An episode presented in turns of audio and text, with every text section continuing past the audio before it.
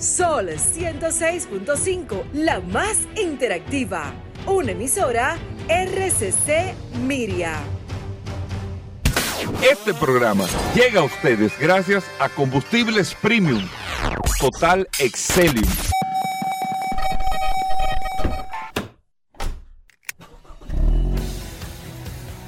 Bienvenidos al programa número uno de movilidad en la República Dominicana.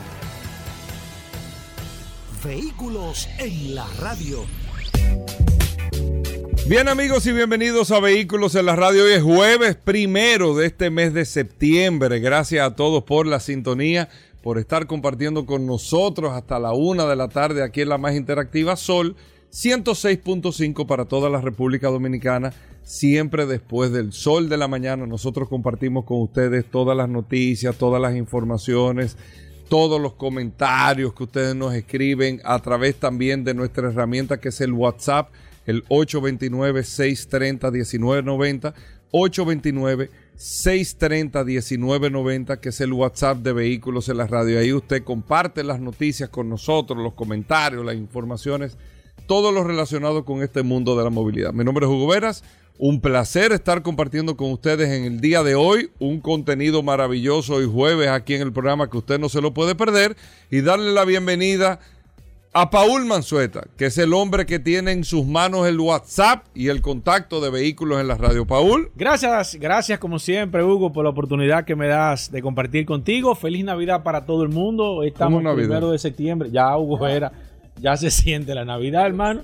Ya se siente los aires de la Navidad.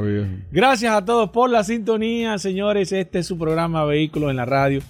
Gracias a todas las personas que de manera inmediata reportan sintonía a través de la herramienta más poderosa de este programa, Vehículos en la Radio, el 829-630-1990. Hoy con un contenido espectacular, lleno de informaciones, noticias, novedades, invitados la verdad que el día de hoy pinta bueno. Bueno, eh, eh, muy Estuvo fresca la noche ayer. Muy bueno pinta eh, el día. Estuvo fresca la noche. Sí, hubo después que... Tú lo estás diciendo... Cayó un aguacero y refrescó. Bueno. Sí, sí, sí. Ese vapor subió ahí, viejo, mira. Pero bueno, muchas cosas interesantes en el día de hoy. Miren, amigos oyentes del programa, para hacerle unos paralelismos de que ustedes entiendan eh, cómo está el comportamiento y cómo las cosas cambian y nosotros tenemos que entender los cambios, los comportamientos, los mercados dentro de la industria automotriz y el no subestimar absolutamente a nadie en nada de lo que usted haga, ni en su ambiente laboral. Usted no puede subestimar a uno que está por debajo de usted porque probablemente mañana estará por encima o igual que usted usted necesitará algo de él. Usted no puede subestimar, usted, subestimar, usted tiene una tienda. No, aquel va a abrir, eso le va. No, no subestime a nadie. Porque las cosas y los comportamientos van cambiando. Y eso ha pasado, señores, históricamente en la industria automotriz. Dos escenarios puntuales en los que se han subestimado eh, mercados o regiones los japoneses y los coreanos. De los que dominan hoy el mercado, fueron los dos más grandes subestimados. Señores, en los años 60, para que ustedes sepan, en los años 60, hablar de Toyota era hablar de eh, eh, O sea, era hablar, ¿y esto qué?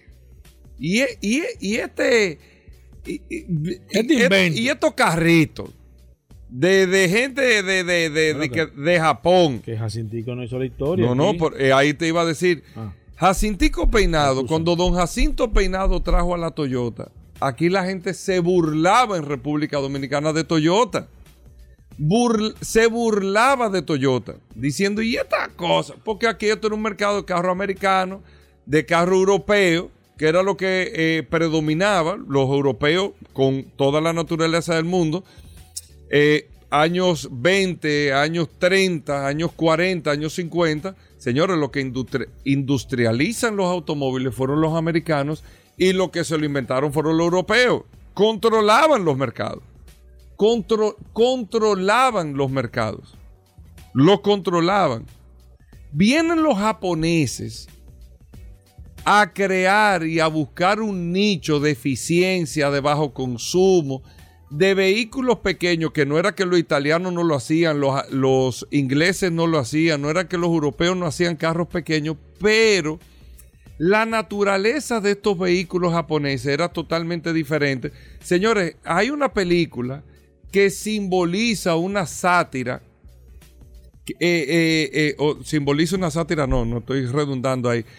Que, que crea una sátira sobre el Honda Civic que hoy por hoy es uno de los carros más vendidos y más respetados del mundo. Y es la eh, película, no sé si tú la recuerdas, Police Academy. La Academia de Policía. donde, como 10 películas de esas. Donde Hightower, Hightower era el, fuerte, el grande, el que no hablaba. El que no hablaba. Y no sabía manejar. Y Mahoney, en estoy hablando de historia aquí del automóvil. y, de y del cine. Y del cine. Y Mahoney lo lleva a enseñarlo a conducir en un Honda Civic redondito. Y el, y el relajo es que Hightower, este hombre americano, grande, no cabe en el carro, le quita el asiento al carro, diga, quítale esta porquería a este carro, y se monta en el asiento de atrás para manejar. Le quita el asiento, o sea, era como un relajo. que tenían los americanos. yo vi aquí un vaquebolita, sí, Hugo. Aquí andaba un vaquebolita en el carro del, que, no tenía el asiento adelante, él manejaba desde el asiento de Bueno, lo que te quiero decir, o sea, hasta, hasta se hacían sátiras con los carros japoneses. Hoy en día los japoneses, en términos de referencia, calidad y para estos mercados, controlan. En los Estados Unidos, señores, fuera del rango de camioneta, todo lo controlan los japoneses. En el mismo mercado que 30 años antes se les relajaba con que eso era un disparate. Así mismo, ¿eh? Eso era un disparate, eso era un relajo. Eso sucedió con los japoneses. Con los coreanos, en los años 80, lo mismo, la misma historia. Una historia reciente, 80 y 90. Hablar de marcas como Hyundai, hablar de marcas como Kia, hablar de marcas como John era un chiste, un relajo, un invento. Hoy por hoy, son marcas de mucha relevancia. cuarto fabricante del mundo, Hyundai Kia. Porque las marcas, usted lo natural es que usted nazca en un mercado, usted lo que sea, usted como profesional sale al mercado, mira este ingeniero no sabe hacer un plano. Bueno, yo no sé, sé hoy, estoy aprendiendo. Pero si yo tengo la suficiente voluntad, conocimiento, deseo, voy buscando mi nicho para reinventar la forma de cómo se hacen los planos y todo el mundo le va a caer atrás a usted. Fue lo que hicieron los japoneses, fue lo que hicieron los coreanos. ¿Por qué digo esto? Porque la historia más reciente de los chinos. Señores, en este programa, hace 10 años estábamos eh, con la copia de los carros chinos, la demanda esto, que China con esto, que China que lo otro, que aunque consuma mucho carro, que los chinos tenían que depender eh, de la fabricación mundial en términos de, la, de las marcas, de la imagen y todo, para ellos poder vender carros en el mercado que es hoy el mercado más grande del mundo. Eso, yo le estoy haciendo esta referencia para que ustedes entiendan que todo el mundo en la vida tiene oportunidad y nunca es tarde para absolutamente nada. Y se lo estoy diciendo con detalle de la industria automotriz. Cuando los chinos, ¿qué hicieron los chinos? Mira, nosotros no tenemos el know-how al 100% de fabricar carros, no tenemos marca, no tenemos imagen. Vamos a empezar a comprar marcas. Y empiezan a comprar marcas en el mercado global. Para no fabricar sus marcas, no. Para ir tomando esa experiencia de marcas. Aparte de que el modelo económico en China obliga a que los vehículos que tú vas a producir allá tú tienes que tener un 50% de participación de la industria local. Los chinos se fueron sin desesperación, esperando la oportunidad y preparándose para ver cuál es el segmento que ellos van a tomar. ¿Y cuál ha sido el segmento? El de los vehículos eléctricos, donde nadie se atreve ni siquiera a cuestionar un vehículo eléctrico chino porque los chinos son los que desarrollan las baterías, Los chinos son los que han avanzado en la industria, los que han avanzado en la producción y los que controlan el mercado de vehículos eléctricos, que es el futuro de la industria. Fíjense cómo da la vuelta el mundo, ¿eh? Cómo la pelota da vueltas. Lo que era un relajo hace 15 años tiene controlado y dominado a la industria global. Dominada la industria global. 15 años después, 10 años después. Entonces, yo le hago este recuento para lo siguiente. China tiene el control del mercado, pero China está siendo también sumamente eh, clara con lo que está pasando con la movilidad eléctrica. Estamos hablando de vehículos eléctricos. No es Donald Trump que lo está diciendo. No es Donald Trump que lo está diciendo. Estamos avanzando en vehículos eléctricos. Estamos avanzando en esto, lo otro. A futuro es lo necesario. Pero no podemos ver esto necesariamente como un tema medioambiental. Ellos reconociendo que tienen su situación ellos reconociendo que están apostando e invirtiendo. Señores, el 30% de las ventas en China es el mercado de mayor venta de vehículos eléctricos, pero el 30% de su mercado, 7, 8 millones de carros al año, son eléctricos. 7, 8 millones de vehículos al año son eléctricos en China. O sea, el 50% de los carros nuevos que se venden en Estados Unidos, el 50% de las ventas en referencia a lo que se vende nuevo en Estados Unidos son eléctricos en China.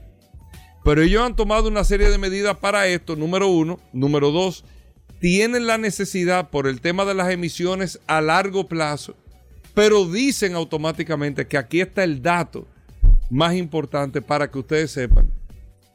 Un vehículo eléctrico, un dato que nadie había dado aquí, se había dicho de que, que, cuidado.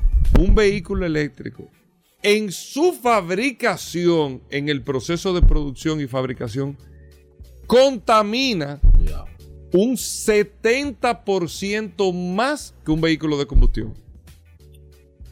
Que tú a lo largo de los 200 mil kilómetros vas a compensar las emisiones de CO2, eso es otro 500.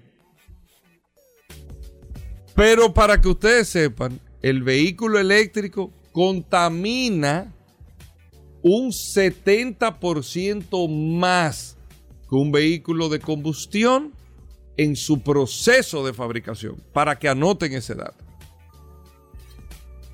Hay otros niveles de contaminación, la contaminación por ruido, el tema de los fluidos, el tema de los aceites. El vehículo eléctrico es, independientemente, a largo plazo, es más factible. Pero lo que tenemos que estar claro, de que no es verde. No es verde, ¿eh? No es verde. Y esto, le gusta o no a Paul Manzueta. Te resiste. Lo decía Donald Trump hace unos años. Vamos a hacer una breve pausa. Venimos en un momento. Ya estamos de vuelta. Vehículos en la radio. Sol, Sol 106.5. la más interactiva. Bueno, de vuelta en vehículos. ¿No te gustó el dato, Paul? Bueno.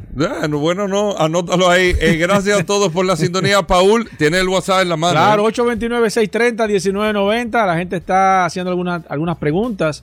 Vamos poco a poco contestando. No importa. Ahorita estaremos eh, contestando todas las preguntas. Así que si usted tiene alguna inquietud, puede hacernoslas de manera inmediata. Bueno, muchas cosas interesantes, amigos oyentes, en el día de hoy. Recuerden que vamos a tener, después de estos comentarios, Félix Pujol con nosotros. Vamos a tener el segmento de Car Factory, Vladimir Tiburcio tasando vehículos en vehículos en la radio, Daris Terrero con nosotros en la cabina. está duro, y nada más y nada menos. ¿Quién? El curioso. No, no. El curioso. en vehículos en la radio. Amigos oyentes. Paul Manzueta, ¿qué tenemos para hoy? Gracias, Hugo. Recordar, como siempre, la herramienta más poderosa de este programa, Vehículos en la Radio, el WhatsApp, el 829-630-1990. Esa es una herramienta, eh, es como si fuera el, anillo de linterna verde.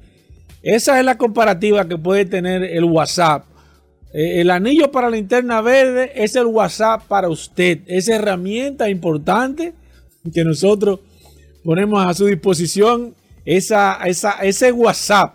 Aquí usted va a cualquier parte y antes de tomar una decisión, usted dice, espérate, déjame consultar al WhatsApp.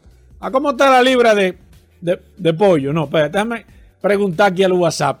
829-630-1990. Gracias a todos los que reportan sintonía. Ahorita estaremos enviando saludos a todos los que están conectados a través del WhatsApp. Miren, dos datos interesantes. Primero, hablar sobre la marca Subaru. Nosotros hemos, hemos hablado en muchas ocasiones aquí sobre esta marca. Subaru, eh, una marca con unas características importantísimas, una marca que ha sabido mantenerse. No quizás ha tenido un crecimiento a nivel global, pero es una marca que ha trabajado muy bien el tema de los nichos. En Estados Unidos tiene eh, estados, principalmente la parte norte de los Estados Unidos, donde es muy frío, mucha nieve, tienen un control absoluto en muchos estados como la marca más vendida por características que tiene este vehículo. Subaru no es una marca de grandes números, pero sí es una marca que se ha sabido mantener, ha sabido mantener la fidelidad de los clientes a nivel general y es, y nosotros lo hemos dicho aquí, y Hugo y yo hemos estado de acuerdo, que está entre las tres mejores marcas del mundo, la marca Subaru por características esenciales. Yo tuve un Subaru, y se lo le, he hecho el comentario. Señores, yo duré, ese Subaru, cogí yo un rebote de, mi padre que lo compró nuevo, cero kilómetros, y después yo agarré ese carro y años y años, ese carro nunca se dañó, nunca le dio un problema. Y el que tiene un Subaru ahora mismo sabe de lo que yo le estoy diciendo. Es un vehículo que no se daña, es un vehículo que tiene que tiene todas las características de calidad. Usted dirá, bueno, las piezas son muy caras. No es que son caras, es que no, primero no se dañan mucho. Por eso usted no ve quizás ese, ese, ese, esa afluencia de, de repuesto. No hay mucho Subaru tampoco. Y también la parte más importante es que Subaru no permite que otras marcas le fabriquen sus piezas, sino que las piezas que ustedes encuentran de Subaru son hechas por la misma casa que esto no lo tiene ninguna otra marca. Para que usted esté claro, Subaru fabrica sus propias piezas de reemplazo. Es la única marca que se encarga de fabricar todos sus repuestos y por eso es una excelente y gran marca. Me dice la gente y me escribe aquí, ah, pero en República Dominicana.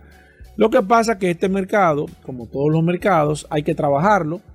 Subaru aquí tiene muy buena aceptación. Nadie le puede hablar aquí mal de un Subaru todo el que ha tenido un Subaru lo dice. Yo tuve un Subaru, sabe que es lo que le estoy hablando. Tema calidad, no hay ninguna duda. Se pudiese comparar con cualquiera de las marcas que más calidad tienen y estaría al, mismo nivel y cuidado si estaría por encima a nivel de calidad.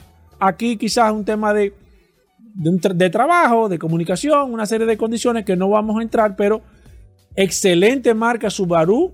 Se ha mantenido muy estable, alianza con Toyota, ha estado dando muy buenos pasos.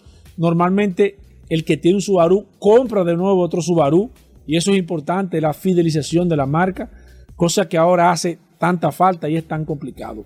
Cierro ahí, comentario breve para concluir en este, en, este, en este espacio, por lo menos en este, en este bloque. Es RAM, señores, RAM, que es la división de vehículos comerciales, ya no de camionetas solamente, Ram, que era una división, era la división de camionetas que tenía la marca Dodge, Dodge Ram, y hace unos años decidió esta empresa eh, eh, desligarla, o sea, crear una tienda aparte, crear una empresa muy bien hecho, como lo hizo eh, Toyota con Lexus, como lo hizo Nissan con Infinity, como lo han hecho muchísimas marcas, como lo hizo Hyundai con Genesis, lo han hecho muchas marcas y Dodge decidió, y ha sido uno de los mejores pasos que han dado, de crear al inicio una categoría simplemente de camionetas a nivel general, la Dodge Ram, que de hecho ha destronado por primera vez a la camioneta, la Chevrolet Silverado, como la camioneta, como la segunda camioneta más vendida en Estados Unidos y Ram le está quitando la hegemonía que había mantenido Silverado desde tiempos y años y años atrás. La Silverado se creó como parte de una estrategia de Chevrolet de hacerle frente a la Ford, eh, a, la, serie F de Ford, para que tener un competidor de manera directa y RAM y Dodge creó RAM como parte de mantener también una competencia de esas tres camionetas en los Estados Unidos, que son las tres camionetas más vendidas a nivel mundial, evidentemente el mercado de Estados Unidos es el mercado de camionetas. Y Ram le ha tomado y le ha quitado la hegemonía que tenía Silverado por muchísimos años y esto da a entender la fortaleza que tiene esta empresa, pero ahora ya tiene una línea comercial de vehículos, de vans pequeñas, medianas.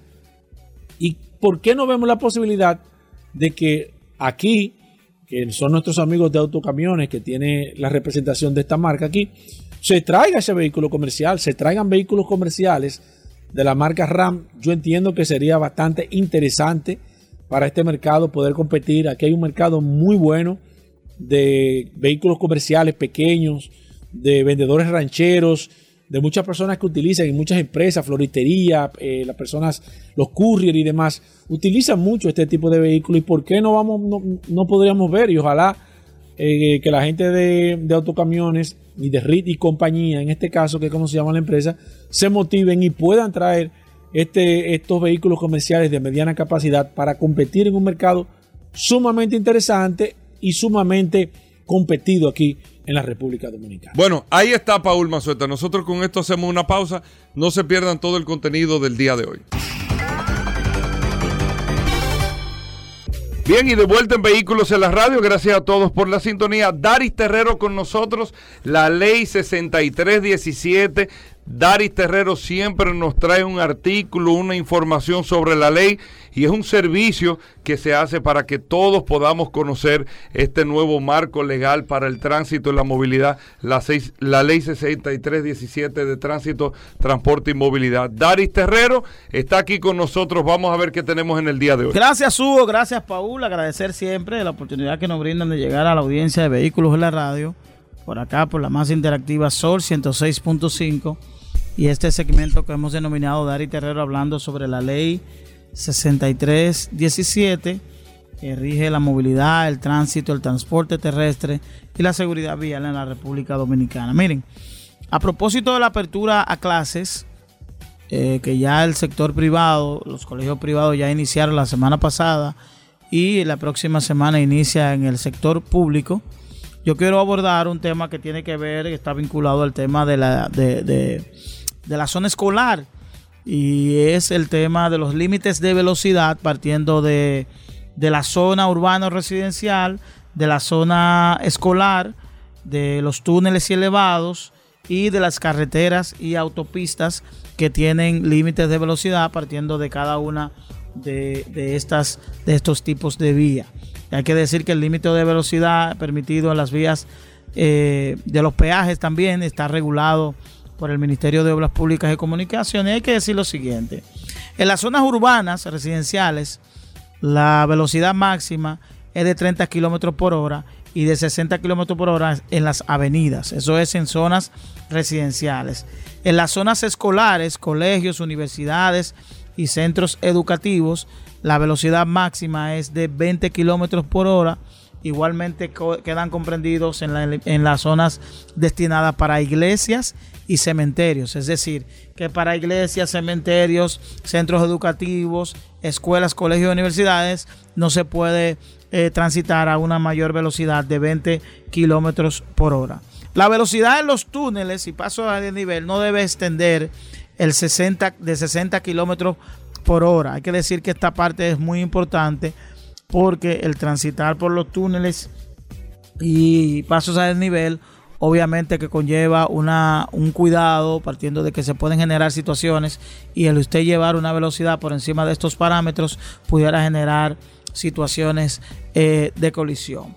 En las carreteras y autopistas y autovías de República Dominicana, el Ministerio de Obras Públicas y Comunicaciones debe establecer eh, un límite de velocidad de 120 kilómetros por hora, es decir, debe estar regulado a través de la colocación de señalización, señalética, para establecer que no se puede exceder en las carreteras, autopistas, autopistas y autovías de 120 kilómetros por hora, eh, eh, porque verdaderamente el tema de la velocidad en República Dominicana ha sido un elemento fundamental para el tema de los accidentes, aunque no ha sido medido científicamente, obviamente que uno,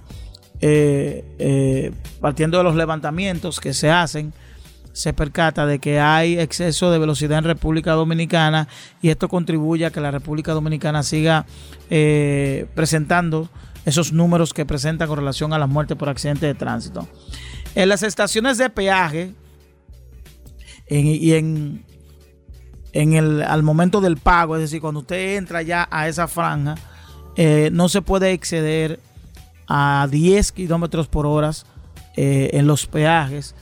Y luego de, en el sentido de no pago, es decir, cuando usted viene de retorno, en el caso de los peajes, tanto de la autopista Duarte, de la 6 de noviembre, de las Américas, que hay, que usted tiene un área donde no paga, usted no puede exceder de los 40 kilómetros por hora. Se prohíbe que los conductores eh, de uso escolar transiten en los vehículos a una velocidad de, de, 50 kilómetros por hora. Esto es importante partiendo de que en la República Dominicana ya tenemos eh, una ley de transporte que establece el transporte escolar como una modalidad de transporte y que tiene parámetros específicos de seguridad y obviamente que la violación a cualquiera de estos eh, seis eh, límites de velocidad pudiera conllevar una multa de uno a tres salarios mínimos del que impera en el sector público centralizado. Es decir, que a la hora de usted ser fiscalizado, usted pudiera recibir de uno a tres,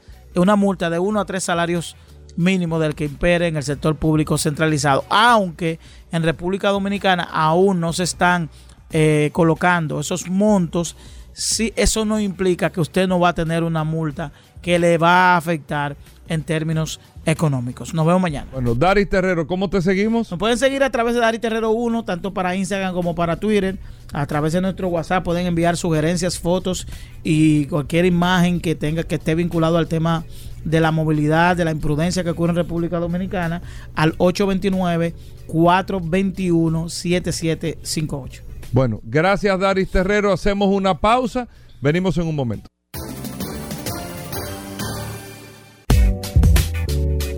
Bueno, nuestros amigos de Car Factory con nosotros, la radiografía automotriz. Geraldo y Jorge por acá en la cabina arroba Car Factory.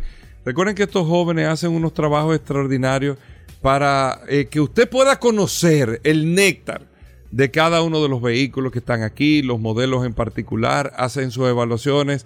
Car Factory en YouTube, Car Factory RD en Instagram, ustedes lo pueden seguir también. Geraldo, Jorge, bienvenido al programa. ¿Qué tenemos para hoy? Muchísimas gracias, Uwe Paul, por este espacio que nos dan todos los jueves. Y finalmente, después de dos semanas, estamos aquí con ustedes nuevamente. Nosotros tuvimos una. Tuve primero en Colombia y después tuve la oportunidad de ir a Río de Janeiro y conocer de primera mano. ¿Te fuiste de, de, de, de, Bogotá a Río de Janeiro? ¿Qué tiempo dura el vuelo? Seis horas y media. ¿Seis horas y media? Seis horas y media. Pero un viaje. Cuando yo vi esa barra y dije, ah, pues puro para que yo. Sí, exacto. Seis horas y pero está tan lejos. Yo no sabía que estaba tan lejos. Muy lejos está. Increíble. Entonces, allá en Río Janeiro estuve probando el nuevo Citroën C3. Nos invitó la marca directamente de Stellantis para que conociéramos de primera mano un vehículo que se desarrolló y será producido 100% en Latinoamérica, como es el país de Brasil. Mira, ¿y qué tal el Citroën? Bien. Bien, bien. Yo entiendo que tiene mucha expectativa la marca. Sí. Es una gran marca Citroën. Yo creo que es una marca poco comprendida. Es una marca, República Dominicana, una marca digo yo. Poco comprendida. sí, sí, sí. Y como que tiene su aire que te da un, como que algo único, como que tú sabes que tú ves un Citroën. Es como si fuera un croissant francés. Como que tiene como ese, como ese, como ese ADN. No, sé, sí, y como que los Citroën todos son muy parecidos uno del otro. Por ejemplo, tiene un amigo que tiene uno rojo con el techo blanco, pero con los retrovisores gris, tú sabes, ahí llegó fulano. Exacto, exacto. Como que ninguno se parece al otro. Y hasta los dueños como que son, hasta tienen un perfil. Claro, me da, como 100%. Mire que, bueno, no, tú no, no, es del Citroën que tú vas a hablar hoy. No, no, no, y no toca okay, está bien, pero, toca, otro vehículo eh, europeo que se trata de la SUV. Mucho, ¿Muchos Citroën en Brasil? No, no, tanto. pero sí me sorprendió la cantidad de Renault, Renault que vi en Colombia y en Brasil. Renault y FIA son los, son los, son los líderes. Bateando, bateando. Es durísimo en Brasil. Entonces, continuando con la radiografía de hoy, que se trata del SUV más famoso del mundo, todo el mundo cuando uno dice la sigla ya saben cuál es, y se trata de Mercedes-Benz GLE. Oye, un yo vi ayer una E63 Por eso, o la normal? La normal. Yo vi eso por atrás. Yo dije, pero qué grande se ve. Qué grande. Impresionante. Y cuando uno la pisa, que se, que, se agacha así para atrás. Y esa goma que tiene atrás, increíble. Durísimo, durísimo. Está dura. Fue lanzado en 1997 y desde que salió fue todo un hito, ya que fue el primer todoterreno con control de estabilidad y también el primero con cuatro bolsas de aire de serie. Además de eso, y como dato curioso, pocas personas saben que cuando salió Mercedes-Benz GLE se llamaba Mercedes-Benz Clase M. Pero había otro fabricante alemán que ya tenía registrado el nombre M seguido de números, como es M3, M4. Así que Mercedes-Benz tuvo que ponerle ML para poder diferenciarse del otro fabricante alemán. Bueno, buen, buen dato. El de IM, pero yo pensé que, era, que era BMW que tenía registrado. Sí, BMW lo tenía. Ah, lo tenía ya registrado. Para ah, ok, fue ya, pero yo sí soy impertinente. para ellos no tenía conflicto con la exacto. Ellos dijeron, vamos a ponerle ML, y entonces por eso hay ML350, ML450. Además, en 1998 fue distinguido como el todoterreno del año por la revista Motor Trend y luego, en el 2015, ya cuando Mercedes-Benz logra hacer una reinterpretación de sus nomenclaturas, como es el caso de ponerle GLS, GLE, ya finalmente, en, dicho año, ya se pone GLE diciendo que es una SUV basada en el clase E. ¿Qué te pareció el vehículo? Ustedes que tuvieron la oportunidad de probarlo a bueno, en general. Ese carro, la verdad, que no tiene perdedero. O tú te montas, tú sabes que es 100% Mercedes-Benz, tiene el sistema de MBUX. Nosotros manejamos la 53, que tiene 400 y pico de caballo. El carro responde demasiado bien, suena muy, muy lindo. Tiene capacidad para 5 pasajeros. Y un dato que casi se me iba es que por primera vez en esta nueva generación, que es la cuarta generación, tiene tres filas de asiento. No viene híbrido ese vehículo Viene híbrido. Viene híbrido. Viene híbrido y con el sistema XBoost, que es una, una asistencia de 48 voltios. Y como último dato, me quiero despedir diciendo que para la India se vende una GLE de versión batalla extendida. No para darle más espacio a la tercera fila, sino para darle más espacio a la segunda fila y competir directamente contra Range Rover. ¿En serio? Sí. Mira, eh, la pregunta, ¿te la comprarías tú? Yo no soy muy fanático de Mercedes-Benz, siendo sincero, pero yo sé que si mi hermano estuviera aquí, él diría que sí, 100%. Él sí se la compraría. Él, él, se la compraría. Él se la compraría. Tú te quedaría neutral en este neutral un, carro que... ¿De cuánto estamos hablando a nivel de, económico? Esa, cuando la grabamos, creo que eran 146, 150 por ahí, si no me falla la memoria. Pero para que la gente quiera rectificar y conocer este vehículo más a fondo, que vayan a nuestro review por YouTube. Ya está ahí el review. Ya está arriba, como Car Factory Mercedes-Benz GLE.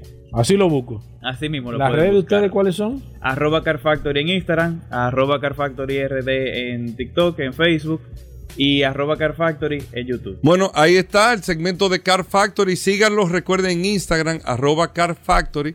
Y también eh, en YouTube, eh, en, en, Instagram Car Factory RD, ¿cierto chicos? Exacto. Y en YouTube, arroba Car Factory. Vamos a hacer una pausa, venimos un momento. Bueno, de vuelta en Vehículos en la Radio, gracias a todos por la sintonía. Nosotros seguimos con más noticias e informaciones. Recordando, amigos oyentes, el WhatsApp, el 829-630-1990. 829-630-1990, el WhatsApp de Vehículos en la Radio. Tesla acaba de tomar una decisión que Volvo hace más de un año lo había anunciado también, aunque no es definitiva la decisión, pero nosotros lo hablábamos aquí en el programa de que esto se irá dando con todas las marcas porque la tecnología te permite hacer esto. Y es que ya, eh, no sé si es a partir del mes que viene o el año que viene, pero Tesla sí anunció de que sus carros no van a venir con llave, no van a venir con el control de la llave, definitivamente.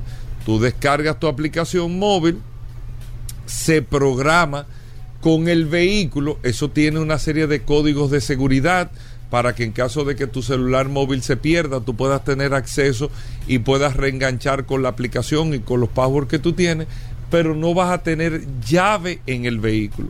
Definitivo.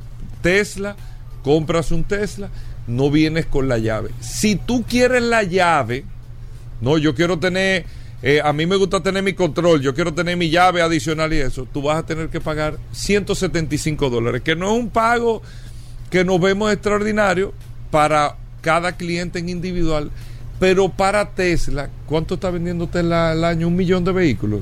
Eh, sí. Llega un millón de vehículos.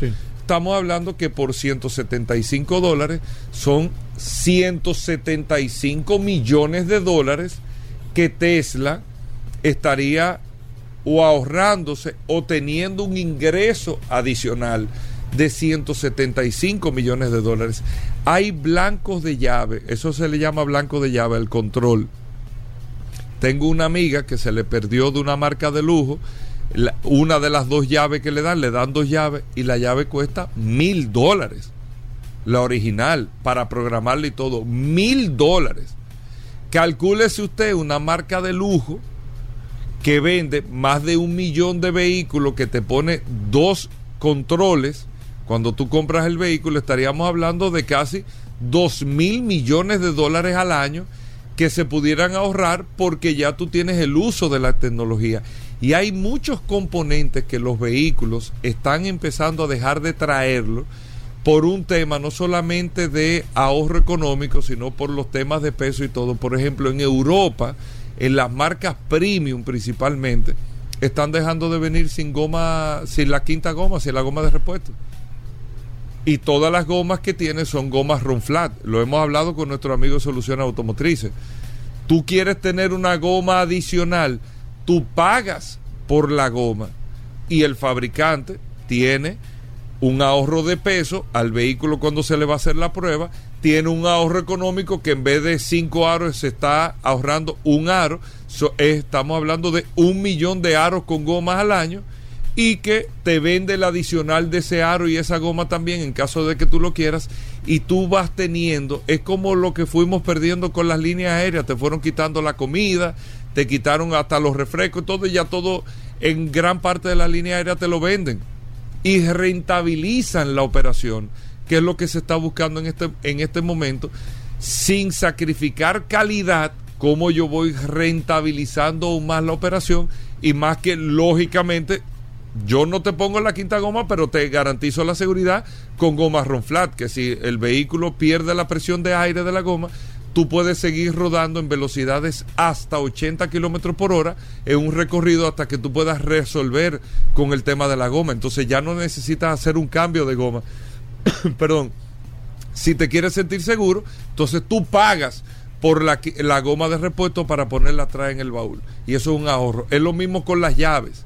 Volvo, como le decía, lo anunció hace un año, ya Tesla definitivamente tomó la decisión y es que tú tienes una aplicación, todos los carros tienen el encendido digital, el encendido por aproximación incluso, tú te acercas al vehículo y el vehículo abre solo, entonces tú vas a tener ese proceso de aplicación también eh, como lo estamos hablando en este momento. Así que bueno, muchas noticias, informaciones, amigos oyentes, no se muevan. Gracias a todos por la sintonía. Estamos de vuelta. Vehículos en la radio. Bien, mis amigos, y vamos con los cinco minutos del WhatsApp, el 829-630-1990. A ver quiénes están conectados a través de la herramienta más poderosa de este programa, Vehículos en la Radio. Voy a comenzar. A mandarle un saludo a mi amigo y hermano Joaquín Reyes y a mi compañera de toda la vida del colegio, a Zuleika Grullar Cadet, dos oyentes fieles desde Newark este programa Vehículos en la Radio. Un abrazo y todo el cariño para ustedes y gracias por estar siempre conectados. También tengo a Eduardo Paulino, Yusil también, Zuli Bonelli, Alipio, Noel Rodríguez. Tengo a Eddie Peña, bienvenido a Redondo, Anderson Ramos, Petra Félix, Emilio Crisóstomos. También tengo a Freddy Pereira, Carlos Adames, tengo también a Ricardo. Brian Betances, está Mainardi, David Blanco, Jaime Méndez, Alonso García, Jacob Cruz, Carlos Torres, eh, Jimmy Reyes, Luis de la Cruz, Roberto Heredia, Emanuel Bautista, Juan Santana, Lucho Portorreal, Julio Martes Reyes, Fausto Morel, Peter Lugo, Emily eh, Bocio, Máximo Bautista, Domingo Ventura, Marino Santana, Eddie Polanco, Eddie Ceballos, Moisés Santos, José Parra, José Espinosa, Luis Manuel Díaz, 829-630-1990, la herramienta más poderosa de este programa Vehículos en la Radio. También Reinaldo Medina, eh, Simón, que envía hola, Jack Sánchez, ese amigo y hermano mío, Jack Sánchez, eh, José Espinosa. Eh, mire, Jack Sánchez tiene un servicio, señores, interesantísimo de taxi, de servicio de, de, de, óigame, yo lo utilizo, te digo la verdad, y el hombre, las unidades, excelentes condiciones, los choferes, yo se lo garantizo a mi amigo y hermano Jack Sánchez, el hijo de el campeón de la bolita del mundo, Jack Veneno. Sigo aquí, Eddie Ceballos, Moisés Santos, Jorge Parra, Luis Manuel Díaz, Reinaldo Medina, Simón, mis amigos de All Green. También está Julio Espinal, eh, Santos García, Carlos Lugo, David, ya David te saludé, José Manuel, eh, José Espinosa, Marino Durán, Franklin Tejeda, Tony Urbáez, mi amigo José Luis. También está Figueroa, Ramón Félix, mi amiga Laura Cuello, siempre conectada a través de esta maravillosa herramienta. Leonel López también dice que está en sintonía. Evangelista Reyes, José Cordero, eh, Ángel Canela, Miguel Antonio Díaz, eh, Marino Durán, Pedro José Constanzo, 829-630-1990. Es el número de la herramienta más poderosa de este programa. Vehículos en la radio, no se muevan de ahí.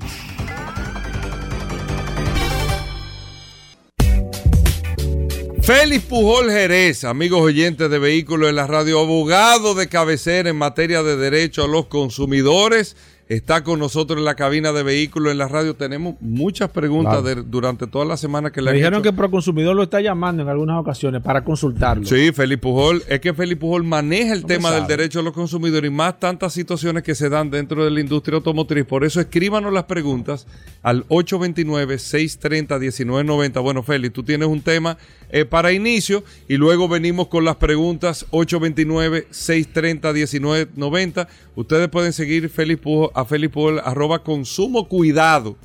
Consumo cuidado. Usted tiene que tener cuidado está escribiendo ahí. consumo cuidado. Para que usted pueda tenerlo. Feli, bienvenido. ¿Cómo va todo? Muchísimas gracias, Hugo. Un fuerte abrazo a mi hermano Paul. Gracias también, como siempre, a la gente del WhatsApp, mm. la herramienta más poderosa de este programa, ¿sí o no? Sí, señor. Usted está claro en eso. Feli, ¿nos trajiste alguna información en particular antes de que comencemos con la pregunta a través eh, de la vía telefónica 809-540-165 y, y a través también del WhatsApp del 829-630-1990. Adelante. Así, es, tenemos un tema que se convierte en noticia, casi primicia, sobre un estudio, digamos, económico de las condiciones de competencia que está realizando Pro Competencia. Están involucradas las asociaciones, algunos dealers seleccionados, los concesionarios. Es un estudio del mercado interno de República Dominicana que va a arrojar luz, lo adelantamos, sobre toda la estructura de negocio, de importación, comercialización, tanto de vehículos nuevos como usados. Y venga la noticia para los consumidores, para aquellos que, que le dan seguimiento al sector, podemos adelantar que eso va a traer beneficios necesarios para todos los consumidores eh, o compradores del sector. ¿Cómo se van a beneficiar, ¿Por qué se van a beneficiar? Porque este estudio, que desde ya están en la fase de consulta a todos los involucrados del sector por parte de Procompetencia, necesariamente tendrá que conocer las realidades. Al conocer las realidades del mercado van a saber cómo está el tema de los, de los impuestos, eh, todas las contribuciones que hacen en el sector de, comercialización de vehículos, van a verificar que hay una debilidad normativa, ese es el aporte eh, que hicimos nosotros, particularmente como asociados y nosotros como especialistas también, respecto de que hay una falta de regulación, hay una parte de la regulación que hay que fortalecerla y nosotros particularmente decimos que tiene que ser con una ley especial que regule la importación y comercialización de vehículos usados para que defina claramente tanto la parte de las potestades de entregar la licencia, que evidentemente que la tiene el Intran, eh, así como eh, establecer claramente la relación entre los concesionarios, los dealers, distribuidores de vehículos con los consumidores y por ahí pudieran adicionalmente fortalecer la parte de las garantías que si bien es cierto que Pro Consumidor, que es la agencia que defiende a los derechos de los consumidores, tiene esos capítulos, pero lo tiene de forma general y hemos reiterado aquí, Paul y Hugo, en reiteradas ocasiones que se hace necesario que se especifique más el tema de las garantías que debe contener, pero específicamente para el sector de los vehículos. De manera que nosotros estamos adelantando que ese estudio va a arrojar mucha luz a los hacedores de políticas públicas del Estado para que eh, se aboquen necesariamente a proponer una legislación especial que, repito, contenga todas las condiciones de competencia de los agentes económicos, tanto nuevos como usados, pero que también se defina claramente los derechos de los consumidores respecto de la información, todas las condiciones de venta de vehículos, derechos y deberes, derechos y deberes todo lo que tiene que ver con las garantías hacia los consumidores o usuarios finales. Oye, pero excelente eso, de verdad que eso está sumamente interesante y hace falta, el sector lo necesita, necesita eso y qué bueno que se esté trabajando en eso y que tú estés involucrado de manera directa en eso. Esperamos que nos mantenga al tanto, Felipe Pujol. Mira, por supuesto. Quiero de manera inmediata, voy a leer algo que nos envió un oyente. Voy a obviar los nombres de las personas y de las instituciones porque a nosotros no nos atañe. Solamente el, contenido que nos interesa. Es un poquitito largo, pero para que vayamos teniendo eh, eh, el contexto general. Dice el 15 de marzo del 2020, contacto al señor eh, por un anuncio de la venta de un vehículo cuyo anuncio fue publicado en Facebook. Señores, paréntesis, estoy viendo una cantidad de, engaños a través del market de Facebook y esta plataforma, así que abran los ojos cuando ustedes contacten por ahí cualquier persona. Sigo desde la cuenta del señor eh, eh, cuenta que lleva por nombre. Este señor me indica que están ubicados en la... Y si la financiera se llama ubicados en la, no voy a dar la información, dice el 16 de marzo del 2020 al llegar al lugar con mi padre, que es mecánico, me dice que ya había ido a esa financiera a ver un vehículo para un cliente. Cliente con el que también tuvieron problemas financieros más adelante. Sigo. Al llegar el señor X nos lleva a su oficina ubicada en el segundo nivel de esta plaza, lo que, lo que uno de sus vendedores y socios, el señor, llegaba en el carro Honda Civic gris año 2011, placa, número de chasis.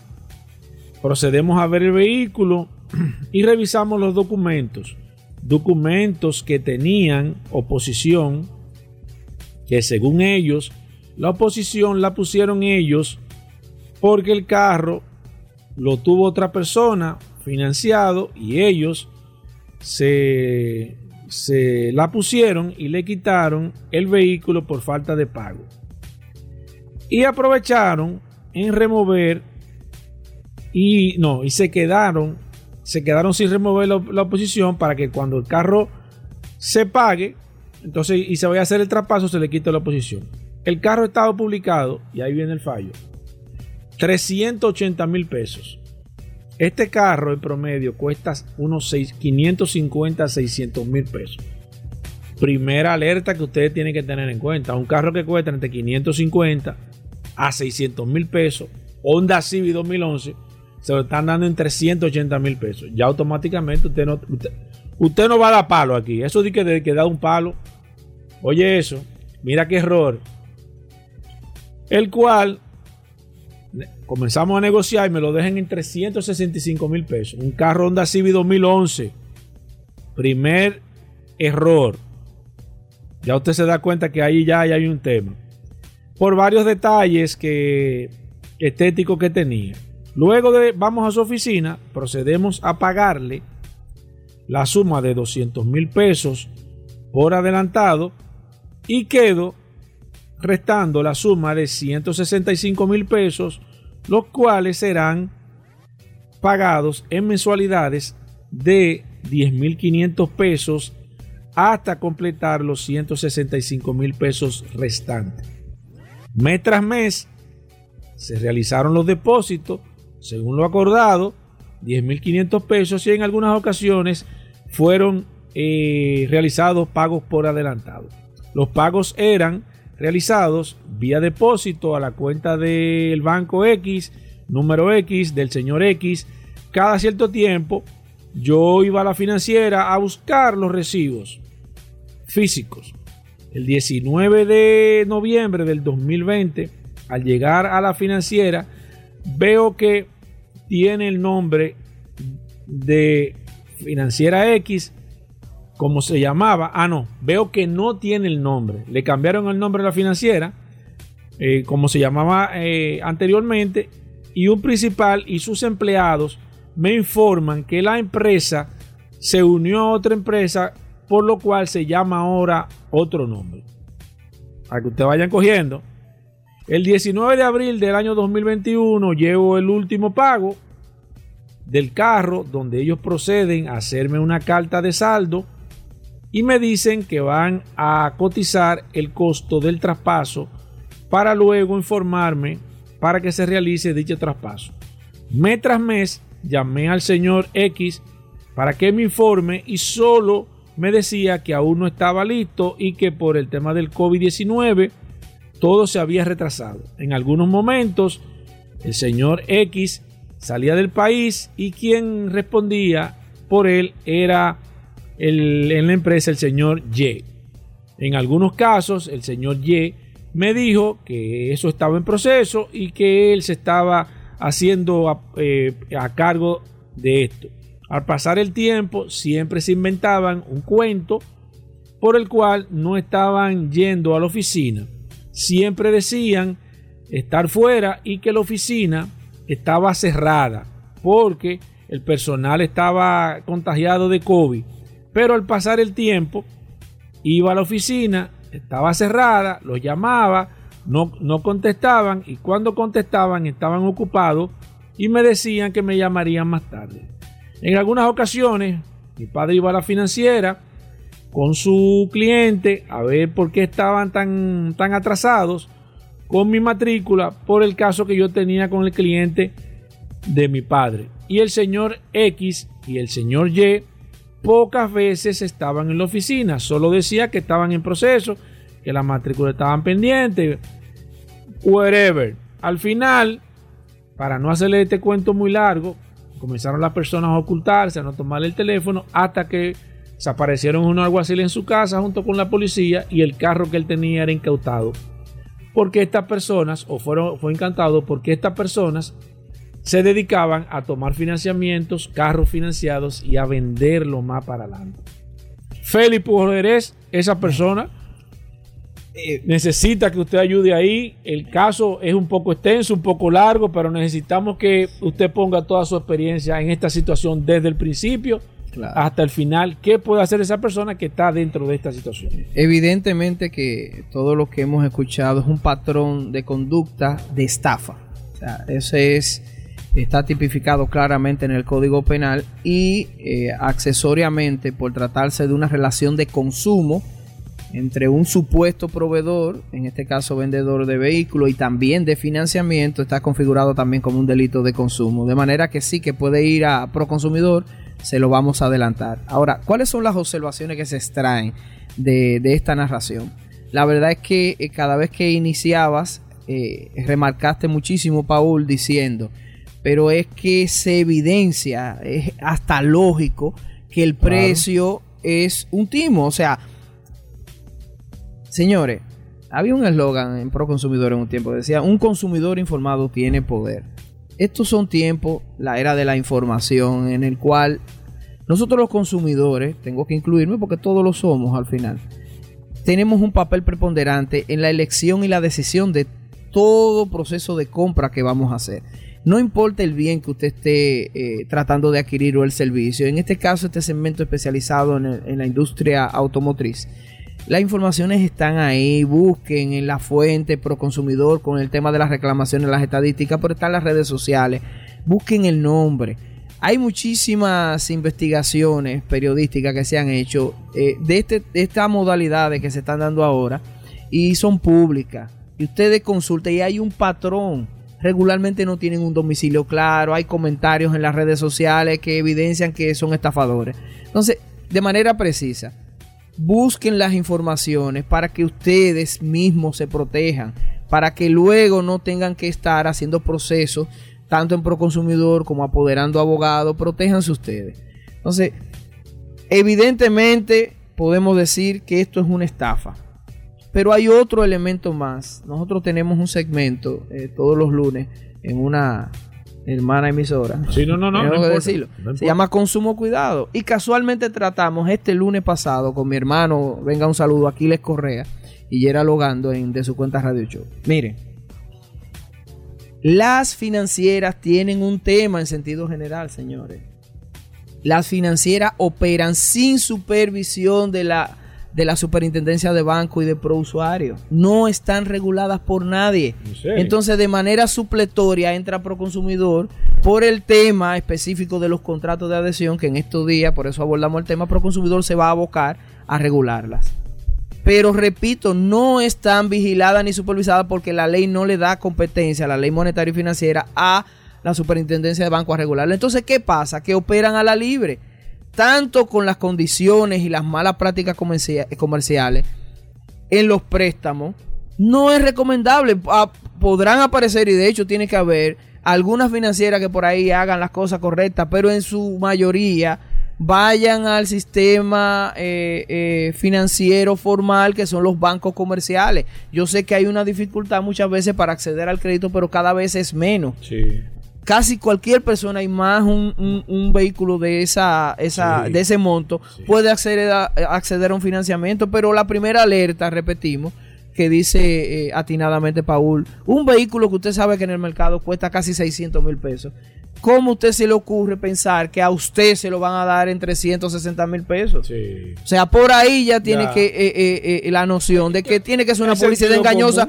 o un engaño propiamente dicho, porque ojalá y que, y, que fueran cosas menores como que te engañen con algo de un accesorio o una oferta. No, es que estamos hablando de que usted prácticamente perdió la titularidad. Usted supuestamente adquirió el vehículo y al mismo tiempo nunca lo tuvo porque jurídicamente ese vehículo no le pertenece.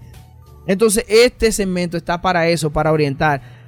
Nosotros somos parte interesada por lo que voy a decir, porque soy director ejecutivo de Asocibu y evidentemente trabajo con dealers que pertenecen a Asocibu. Pero señores, hay tres asociaciones. Hay muchos dealers formales. Y lo dice eh, eh, eh, también Hugo y todos los que formamos parte de este sector. A mí, a mí yo entro un dealer y, y porque yo estoy en el, el negocio de y siempre estoy. Yo le pregunto, ¿a qué asociación no, yo no creo en una asociación. Me voy de ahí. El, que me, el dealer que me dice a mí que no cree en una asociación, me voy. Puede ser que él tenga razón y lo respeto. Yo me voy de ahí porque la asociación lo que te da un respaldo de que cuando pase esta situación usted tenga a dónde ir. Porque hay que reconocer algo de manera independiente. En algunos casos es verdad que han sido un poco lentos y hay que reconocer el tema de tomar las decisiones muchas decisiones, pero no dejan de tomarlo porque nosotros como programa tomamos también la rienda y le damos seguimiento al caso. Félix, ¿qué debe hacer esa persona? ¿Cuáles son los pasos? Porque él tiene un problema y no se escribe y está buscando una ayuda. Tú como, como experto en este caso, recomendaciones para esta persona. ¿Qué derecho tiene y qué él tiene perdido porque ahora mismo no tiene ni el carro ni, ni tiene el dinero? Lamentablemente tiene una situación ahí que va a tener que resolverla obligatoriamente en Proconsumidor. ¿Por qué? Primero, y lo hemos también reiterado en diferentes segmentos, el valor del vehículo y la complejidad de estos temas tienen necesariamente que abordarlo un especialista en derecho de los consumidores, que sea litigante, que ejerza, y el valor que pudiera recuperar no cubriría ni siquiera quizás los honorarios de un abogado. Entonces, ahí está limitado el tema de apoderar a un abogado de manera particular para ir directamente a la justicia. ¿Qué tiene que ser? La justicia gratuita administrativa es pro consumidor. Vaya pro consumidor, presente una reclamación, lleve todas las evidencias del historial, tanto de los pagos como las condiciones de venta. No hay, un, no se puede ir por lo penal.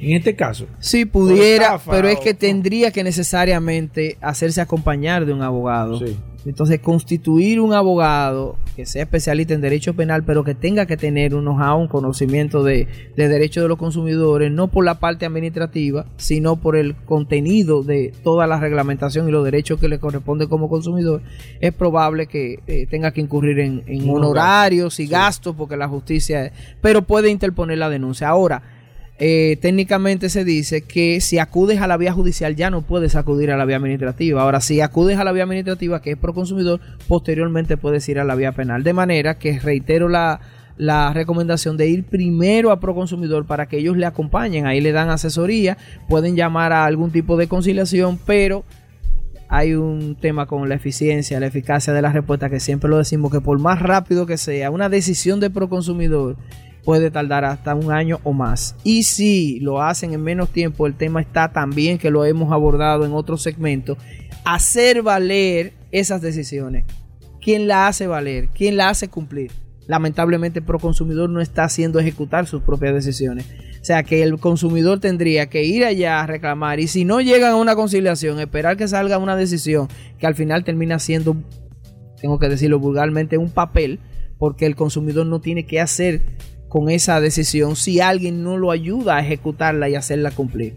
Tiene una dificultad el consumidor de estos tiempos porque hay mucho timo, hay muchas, hay muchas estafas, hay mucha publicidad engañosa y, no solo del sector de vehículos, pero tengo que decirlo en general porque eh, lamentablemente también la pandemia ha traído eh, eh, muchas innovaciones, entre comillas, y creatividad de los estafadores a través de las redes y la vía digital.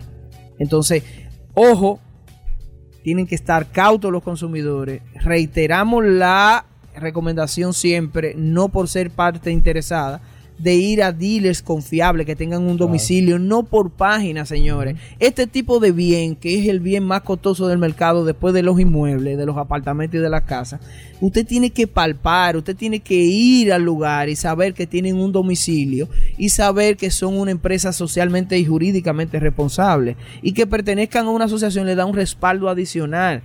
Nosotros recibimos llamadas a través de vehículos de la radio toda la semana y quieren que, le, que, les reitere. Todos los dealers que están involucrados en esa práctica no pertenecen a, al menos a Asocibu y la mayoría no pertenecen a ninguna asociación. Y todos los reportajes de investigación periodística que tienen que ver con el sector de vehículos, todos, porque hemos sido entrevistados, ninguno pertenecen a una asociación. No son dealers formales. Claro. Son supuestos dealers. Entonces la gente tiene un primer filtro. Busque la información usted mismo. Ese dealer, ¿quién es? Exacto. Busque los comentarios en las redes. No se dejen engañar, señores. Tómense su tiempo. Yo sé que la emoción de adquirir un vehículo, que es bastante importante en estos tiempos, y usted quizá eh, eh, eh, ha hecho todo un mundo con ese vehículo y ese precio, porque lo primero que llama la atención es el precio. Ese es el gancho. Entonces, por favor, a los consumidores que nos están escuchando, escuchen aquí a los expertos como Paul Manzueta y Hugo Vera que saben sobre esto. Félix Pujols, la gente que se quiera poner en contacto contigo, ¿cómo lo hacen? Claro que sí, arroba Félix Pujols en Instagram y en Twitter y arroba Consumo Cuidado RD y a través de el WhatsApp de Vehículos en la Radio, que por ahí siempre nos llegan todas las consultas y con muchísimo gusto estamos en disposición de, poder orientarles. Bueno, ahí está Félix Pujol, Paul las preguntas que claro que sí, nos quedamos con preguntas aquí pendientes y se las vamos a contestar a través del 829-630-1990. 829, Paul. 630-1990 es la herramienta más poderosa de este programa Vehículos en la Radio. Bueno, ahí está, amigos oyentes del programa. Hacemos una pausa, no se muevan.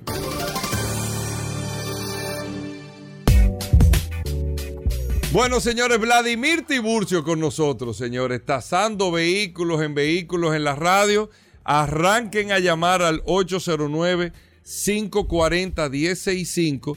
540-1065, 809-540-1065 y el WhatsApp 829-630-1990. Vladimir Tiburcio con nosotros aquí en Vehículos en la Radio. Vladimir, un especialista en las tasaciones de vehículos. Si usted quiere comprar un carro, mira, antes de tú pagarlo, llévaselo a Vladimir, él te lo tasa te hace una tasación, te entrega los documentos y todo, y ahí tú tienes una evaluación más precisa de cuál es el valor de ese carro que tú estás comprando. Y si lo vas a vender también, tú le das el documento, mira, yo lo estoy vendiendo en tanto, mira la tasación, que es una tasación autorizada por Vladimir Tiburcio. Vladimir, antes de tomar llamadas, bienvenido al programa. Saludos, Hugo Vera, Pablo Mansueta, aquí los muchachos en cabina y las personas que nos siguen eh, todos los días en el programa, y especialmente los jueves de tasación, que solamente tienes que llamar o escribir marca, modelo y año y le vamos a dar un rango de precio de ese vehículo que usted quiere comprar, de ese vehículo que usted quiere vender. ¿Por qué un rango de precio? Porque no estamos viendo ese vehículo, no autorizamos a nadie a que haga una operación con estos precios de por aquí, simplemente utilícelo de referencia. Ya si usted quiere una tasación de manera oficial o formal, tiene que ponerse de acuerdo con nosotros, hacer una cita con nosotros y nosotros ahí vamos a ver el vehículo, vamos a hacer un levantamiento de información y le vamos a entregar, como bien dijo Hugo, eh, un informe detallado, somos pioneros en este sentido. Ya si usted va a comprar un carro usado, si va a vender usado específicamente, bueno que nos llame eh, o nos escriba al 809-306-5230, haga una cita, asegure su inversión. Si ya usted compró ese carro y lamentablemente eh, ya usted siente que tiene una situación, quédese con él así. Lo ideal es hacerlo antes de comprarlo. ¿Qué es lo que hacemos? Revisamos el vehículo completamente, desde el historial en los Estados Unidos, que es el Carfax chequeo mecánico, chequeo computarizado, prueba de manejo, prueba de carrocería, prueba de interior, transmisión, motor, entre otros puntos que son importantes para usted saber en qué condiciones están para usted poder tomar una decisión. Y lógicamente, esa tasación y ese informe incluye un precio final, lo que nosotros entendemos que puede costar ese vehículo según la información que me ofrezca el vehículo. Así que nos puede seguir en las redes sociales también como B T Automóviles, que es el dealer que tenemos, y B T Avalúos. Ahí nos puede seguir y hacer su cita lógicamente al 809-306-5230 y vamos a poner a su disposición más de 25 años de experiencia en el sector repito, somos pioneros en este sentido. Somos una compañía con de tasación, lógicamente podemos tasar eh, inmueble o cualquier, pero con especialidad en la parte vehicular. Si usted va a comparar, hágalo. O sea, le recomendamos que lo haga y lógicamente ese informe, como bien dijo Hugo, también lo puede utilizar para usted incluso llegar a un dealer con esa tasación. Lógicamente no se lo van a recibir en el valor final del mercado, pero ya todo tiene un punto de referencia porque eh, eh, lo van a revender. El dealer que lo reciba no se lo puede recibir con el precio final de venta, sino lógicamente dependiendo de la operación que está haciendo por debajo de ese precio. Ya si usted quiere vendérselo a un agente final, sí puede lograr lógicamente este este valor final. Lo que recomendamos también es que no hagan negocios de manera particular. Es bueno que si usted va a entregar o va a comprar un carro, lo haga con un dealer autorizado. También eso le va a quitar un poquito de, presión y va a ser una operación mucho más saludable para usted y para su familia. Vamos con llamadas 809-540-165 y el WhatsApp que está a su disposición. Recuerden que el WhatsApp es solamente para escribir. Si usted quiere llamar, lo puede hacer a través de la línea telefónica. Voy con la primera, Alejandro. Buenas. Ya tumbó la primera, Alejandro. Buenas, la segunda. Buenas. Vladimir. Sí. Una pregunta en sentido general, a ver si, estoy claro. Un carro después de 30 años ya es clásico. Sí, señor. O sea, hay, eh, eh, diferencia entre antiguo y clásico, señor. Sí, sí, sí. Oye, entonces, después de 30 años, un vehículo tiene un valor agregado por ser clásico. Depende del vehículo, señor. Depende la cantidad de unidades que se hicieron, depende, hay ciertas características, pero no, no necesariamente tiene que ser un vehículo costoso. Ah, es decir, no es que después de años cualquier vehículo es clásico. No no no no no, no, no, no, no, no, no. Puede ser antiguo o clásico. O sea, hay diferencias. Lo que pasa es que un vehículo que pase de 30 años no necesariamente tiene que ser un vehículo costoso, aunque tenga 30 años. ¿Usted me entiende? El valor se lo dan características como el modelo, la cantidad de unidades, eh, si es un vehículo especial, o sea, ciertas características intrínsecas del vehículo per se. y de hecho hay carros fabricados de su inicio para colección y para que en algún momento eh, sea un clásico. Perfecto, señor. Contestaba su pregunta. Gracias. Gracias. a usted. Voy con la próxima. Buenas. Aquí está Vladimir Tiburcio. Buenas. Sí, buenas tardes. Un Mercedes-Benz CLK convertible 2005, ¿cuánto andaría? Va a depender lógicamente del kilometraje, pero es un carro eh, entre 12 y 14 mil dólares. Buenas. Saludos, Paul. ¿cómo están? Bien. quiero hacer una pregunta a Vladimir, pero para ayudar al oyente que acaba de llamar. Según he oído en vehículos en la radio por el hombre clásico Eric López, los vehículos clásicos es cuando un vehículo tiene un modelo específico que marcó en la época que salió una diferencia. Y muy pocas veces un vehículo de cuatro puertas pasa a ser clásico. Muy pocas veces. Los hay, por ejemplo, como el Panamera desde que salió es un vehículo clásico por ser un vehículo único en su categoría cuando salió. No sé si me di a entender con la persona. Ahora, para Vladimir, eh, tú, esas tasaciones que tú haces, tú las haces, hay que llevarte el vehículo o puede ser a domicilio. Puede ser a domicilio. Yo, yo puede ser a domicilio. Lo que, lo que recomendamos casi siempre es que lleven el vehículo a nuestra instalación para hacer una cosa todavía mucho mejor. No es que cuando lo hacemos a domicilio eh, varía mucho, pero, pero sí lo podemos hacer a domicilio. De, hecho, con ustedes, Vladimir. de hecho, sí, eh, lo hacemos en el interior también. Personas que van a comprar carro en el interior programan una cita, nosotros vamos al interior, hacemos levantamiento de información. O sea que podemos, eh, lógicamente, ¿Se le busca la vuelta? Sí, claro que sí. Buenas. Buenas. Sí, buenas. Sí. Honda Accord 2019 Sport. 25, entre 24 o 25 mil dólares. 809-540-165. Aquí está Vladimir Tiburcio. Buenas. Sí, buenas. Sí. Nissan Versa 2012, tipo hatchback. 2012, 3 y medio, 375. Buenas. Hola. Sí, buena. Eh, yo quiero saber una Nissan Frontier 2005 4x4 de gasoil. ¿Doble cabina? Sí. Eh, si está en muy buenas condiciones, 450, 5 y medio por ahí. Perfecto, voy con el WhatsApp. Aquí tengo a Francisco Cruel, que dice una CRB 2011 Special Edition. Si no es salvamento, un millón cincuenta, un millón cien mil pesos. Voy con esta. Buenas. Buenas. Sí, buenas. Sí, una Toyota Tacoma doble cabina 2012. Eh, 19, 20 mil dólares. Voy con el WhatsApp. Eh, Rodolfo Núñez dice aquí un camión Kia K. K2700. Exacto, 2002. 2002. 2, 2002. habría que validar bien ese año, pero. Eh, K 2007, 2002. Dice. Eh, tres y medio, 400 mil pesos. Voy con esta. Buenas. Sí, buenas. No tiene mucha bulla esa. Llámeme de nuevo. Buenas. Buenas, maestro. Sí. Una Frontier cabina y media 2015 de, de, de, cuatro cilindros. Eh, 20, 19, 20 mil dólares. Julio Martínez dice un Nissan Sentra 2017. Seis y medio, 700 mil pesos. Buenas. Aló. Sí. Una, BX, una Land Cruiser BXL 2017.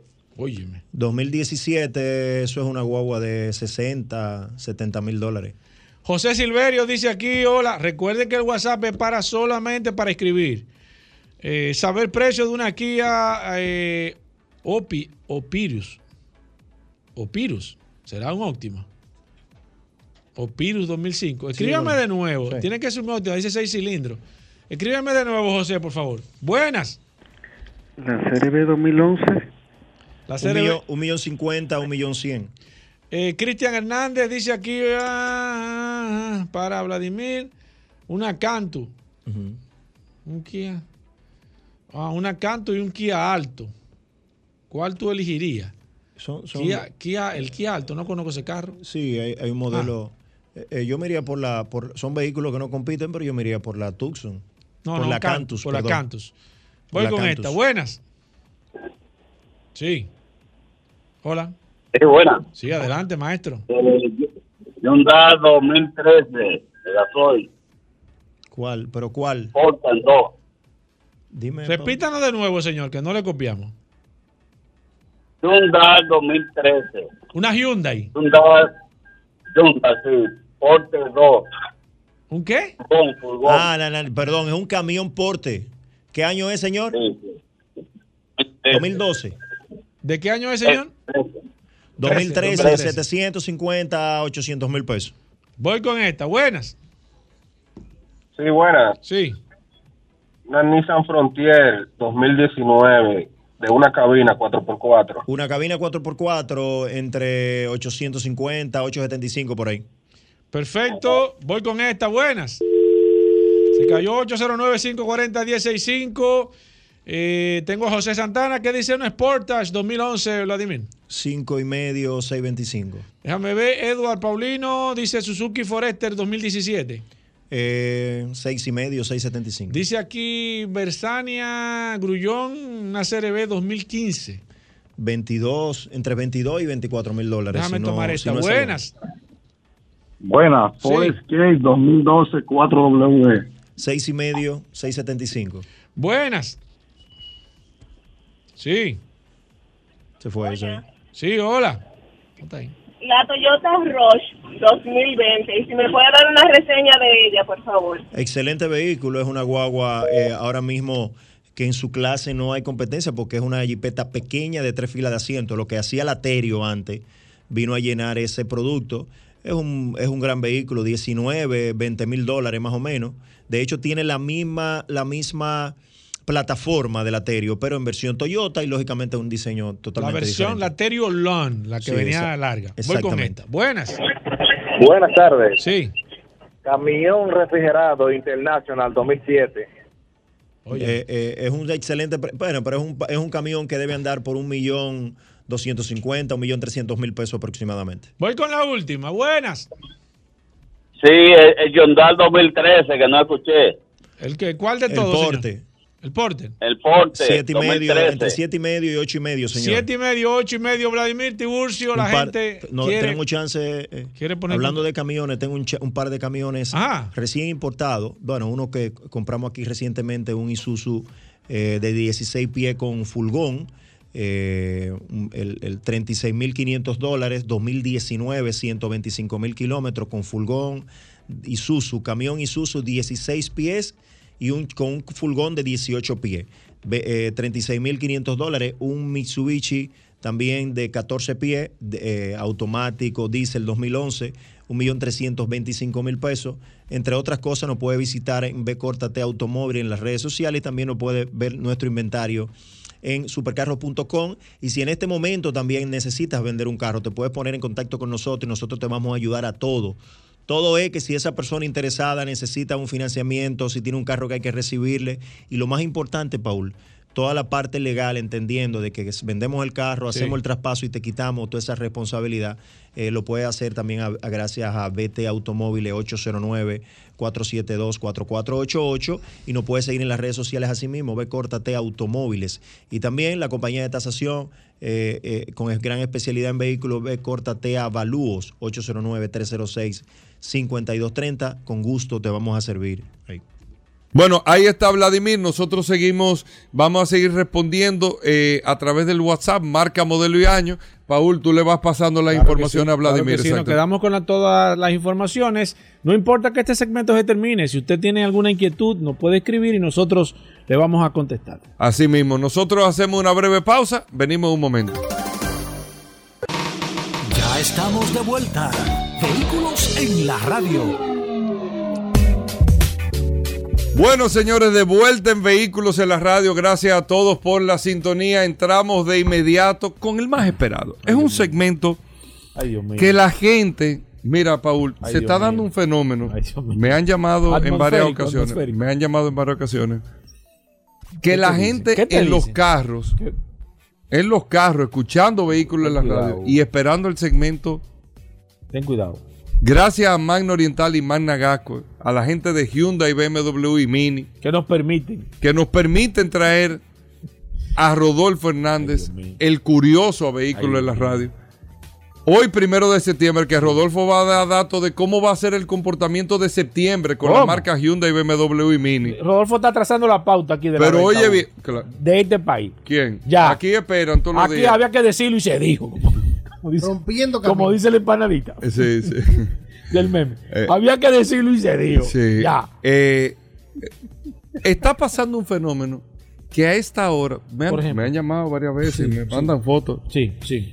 Dentro del carro, Sí. sí. Paul, la gente se quita hasta los zapatos Sí, para escuchar sí. curioso. Aquí hubo, a mí me escribió un oyente que tenía 10 minutos en el parqueo hubo, para entrar al trabajo y que El curioso. Rodolfo Hernández con nosotros en Vehículos en Aquí la se está Radio. parando el tránsito ahora Rodolfo. Bueno, gracias Hugo Veras, gracias a la Resistencia Mansueta, saludando como siempre a todos los radioescuchas de Vehículos de la Radio. Recuerden que Mano Oriental tiene su casa en la avenida San Vicente de Paul, esquina Doctor Octavio Mejía Ricard, con nuestros teléfonos 809-591-1555, nuestro WhatsApp 809-224-2002. Tenemos una amplia exhibición de la marca BMW. Gobera, es posible que hoy Mando Oriental se vista de gala y entregue. ¿Cómo que es posible? El M2 Competition, ¿Cómo? edición limitada. No. Que solo hay 2.000 unidades a nivel mundial. ¿Ustedes lo? Aquí hay una sola única unidad. Y Mando Oriental No, no puede se ser. está encargando No puede de ser. entregar el día No, de no, hoy. No, no, no, no, pero qué fue. Dios mediante, ese M2 color azul. Y no se puede decir que no compró más o menos. Es que el cliente siempre pide discreción. Pero vamos a ver, vendrán una foto, aunque está con un Eh, happy sí, face. sí, sí, sí. tú le pones la carita feliz Sí, sí, arriba a sí, la cara. No, hay que, foto- hay que Hoy foto. estaremos entregando, si Dios nos lo permite, ese M2 Competition Mando Oriental siempre a la cabeza, Ey, creando duro, las pautas en las duro. ventas de BMW. Para este mes de septiembre, eh, Rodolfo. Para mira este mes cómo de arranca el septiembre- mes de septiembre con el M2 Con el Competition. M2 y tenemos 2X5 también que vamos a estar entre- Aquí creo nadie que puede vender ese mañana carro. vamos a visitar la ciudad de Punta Cana y estaremos entregando puerta con puerta un X5 25 diésel a uno de nuestros clientes. Tenemos para el mes de septiembre en la marca Hyundai Cantus Lux Full y Cantus Lux Semi Full que vamos a estar recibiendo. Tenemos, tenemos Tucson Semi Full, tenemos Tucson Full 4x2, tenemos Cantus Full y Cantus I doble tono. También tenemos los camiones H100, tenemos los camiones HD65 y el los camiones volteo. En cuanto a pasajeros, tenemos la Hyundai Staria de pasajero y de carga. En BMW tenemos X4, X1, X3, X525D, X5 en package y también tenemos híbrida. De la marca I- eh, Mini también tenemos la híbrida disponible para entrega inmediata. Es decir, como decimos día a día, si usted anda buscando un Hyundai, un Mini eh, o un BMW, no dé más vueltas, llámenos al 809-224-2002. Si no puede cruzar para la zona oriental, recuerde que tenemos aquí también a Managascue, en la avenida Independencia, frente al Centro de Ginecología y Obstetricia. Y ahí también tenemos un taller autorizado para los mantenimientos preventivos de la marca Hyundai, una tienda de repuestos y un showroom climatizado de Hyundai. Señores, si usted tiene un vehículo usado y tiene deuda en el banco, nosotros se la saldamos. Le tasamos el vehículo. Con la diferencia aplicamos el inicial y si te sobra, te lo devolvemos en efectivo. Esta oferta es válida si usted quiere un vehículo nuevo de nosotros, Hyundai, BMW y Mini. Recuerden nuestros teléfonos 809-224-2002, 809-224-2002 y síganos en las redes arroba mando oriental y arroba autoclasificados RD. Bueno, ahí bueno, está, Hugo. Rodolfo. La gente esperando Hugo. la curiosidad del Pero día. tira como que tú dices con, con- con el... El curioso. El curioso. No te lleves de Rodolfo. dame, dame dos minutos, deja ese celular, Lugo Vera, por favor. Ey, ¿qué Préstame celular, atención. viejo? Yo tengo el celular. Préstame atención. ¿Qué Hugo. es eso, Hugo? ¿Qué es es eso? tengo que... ¿Y qué es eso? Dale, curioso. Mira, ¿Qué segmento? tú sabes, Hugo Vera, que ayer estaba almorzando con unos amigos. Ahí que yo cojo miedo. Ay, Dios mío. Tú siempre estás con alguien. Él siempre está viendo o, o hablando. Tengo que, estar- o- tengo que entrenarme, pa- tengo que estar entrenando. ¿Cómo así? Y empezamos a hablar diferente. La verdad que a mí nu- nunca deja de sorprenderme. ¿Tú sabes que tú das un perfil de luchador? ¿Es verdad? Sí, sí. ¿A cuál? No, no, no. Sí, pero me voy a poner de que rifle, vaina. ¿Eh? De Undertaker, bueno, Undertaker. Sí, sí, sí, sí, Con una careta nada más los ojos así. Dejarte la barba. Mira, y ayer conversando, Hugo Vera, empezamos a hablar de un tema muy importante. La gasolina con plomo. ¿De dónde viene el, el plomo en la gasolina? ¿Quién lo inventó? ¿Por qué se hizo? ¿Y cuándo surgió? Dime, Hugo Vera, tú que eres un conocedor. No, no, no. Pero ¿y qué fue? ¿Y qué Préstame es atención, este? ¿Y Hugo y qué se- Pero yo te estoy oyendo. Suelta eso, este segmento. Él, él- él- él viene al segmento a preguntarte a ti. No porque me gusta, ver, no porque tú eres el pa- gurú. Oh, La gasolina con que plomo. pa' medir a ver cómo tú estás el conocimiento. La ¿Es gasolina eso, con plomo, Hugo Vera. Es eso, Hugo. Eh, te puedo. Tú sabes que yo no, soy un especialista. No dañe el Le tema. saqué el aire, Dile, dile- dile que tú no sabes. Yo no el sé. Mira, yo- Gobera, el lo no, no, grande- yo de verdad Mira, no sé. Lo grande de eso, Gobera, es que la historia del automóvil y de la movilidad es totalmente inter- interesante. Oye cómo empezó esta historia. Ten cuidado. En el año 1908, transitando por un puente de Detroit, el Bill, Bill, Es- Bill Isle, búsquenlo en Google los clientes para que ustedes vean los escucha, ustedes vean ese puente, transportes a la historia. Una señora andaba en su Cadillac y se queda el Cadillac, se le apaga. un, un caballero que venía atrás manejando se detiene a asistir a la señora. En esa época los vehículos prendían con la manivela, que era una de las mayores causas de, de lesión a los conductores, porque cuando usted le da a prender a ese rotor en la parte de delante del carro, cuando se devolvía hacía un retroceso y creaba muchas lesiones. Cuando el hombre fue a ayudar a, a prender el carro a la mujer, el retroceso le rompió la mandíbula y el brazo. Oigan esto. Y la persona fue llevada al hospital donde fue tratado para las heridas. Lamentablemente, estamos hablando del año 1908, sufrió por las lesiones, se le agravaron las heridas y falleció como seis meses después. Adivina quién era esa persona.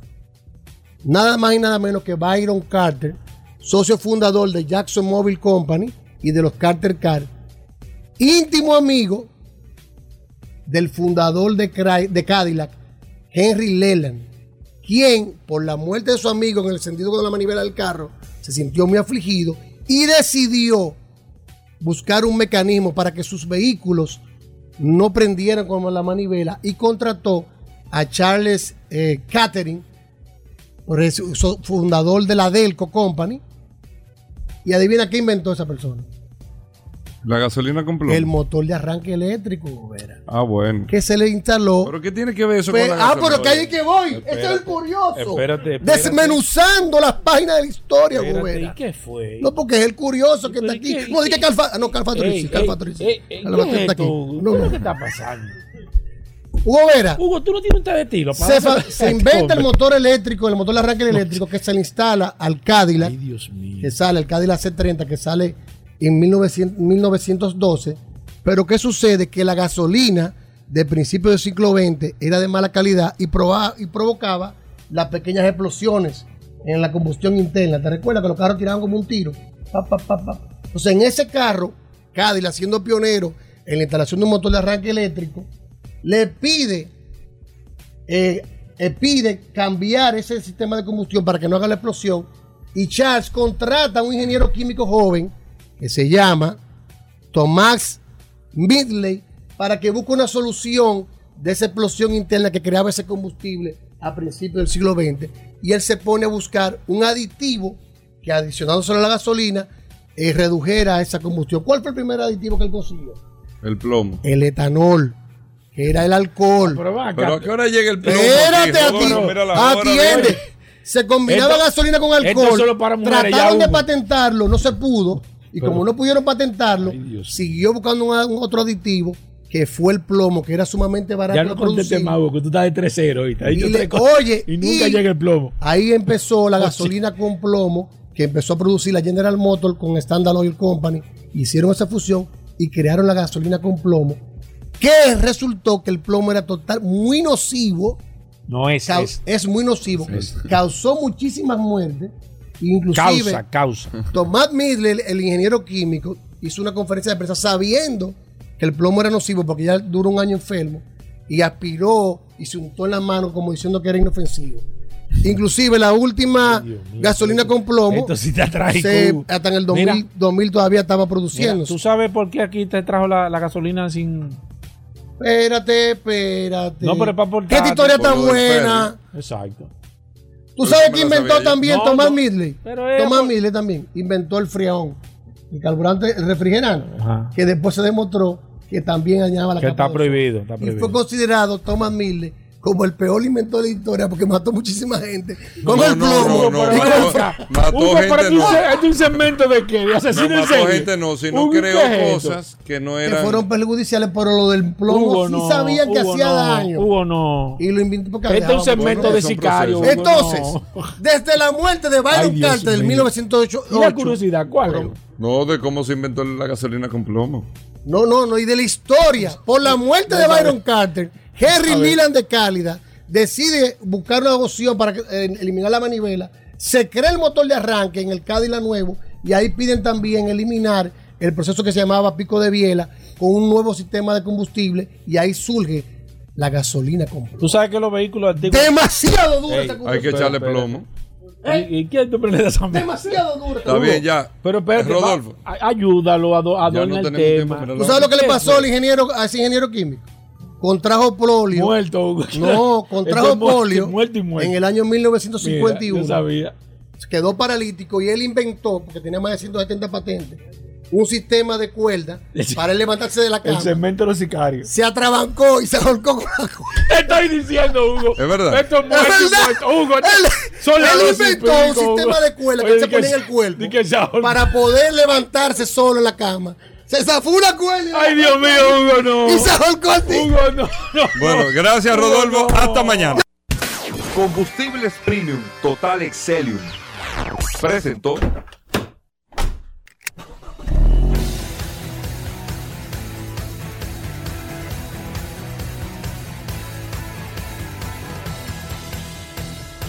Vehículos en la radio.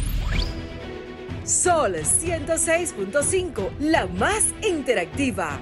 Una emisora RCC Miria.